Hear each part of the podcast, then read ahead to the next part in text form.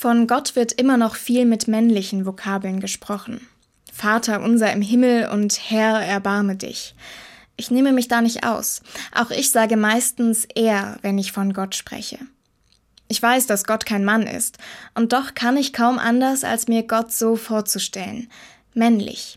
Oder eher so, wie Männlichkeit immer noch gedacht wird, irgendwie unnahbar und mächtig. Dabei gibt es in der Bibel auch viele Stellen mit weiblichen Gottesbildern. Gott wird dort zum Beispiel wie eine stillende Mutter beschrieben. Aber Gott ist genauso wenig eine Frau wie ein Mann.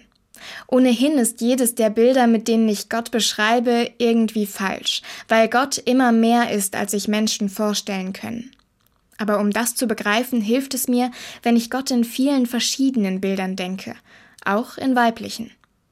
Und ich habe gemerkt, es macht für mich einen echten Unterschied, wenn ich Gott nicht nur als Vater, sondern auch als Mutter anspreche.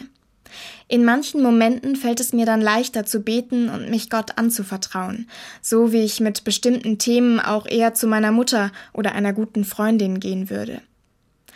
Gott ist immer vielfältiger und größer, als ich es mir vorstellen kann, weder Mann noch Frau. Ich kann Gott als Vater ansprechen, daran ist nichts falsch. Aber genauso ist sie für mich wie eine Mutter. Sie ist eine gute Freundin oder eine Schwester, die sich um mich sorgt. Das und noch so vieles mehr.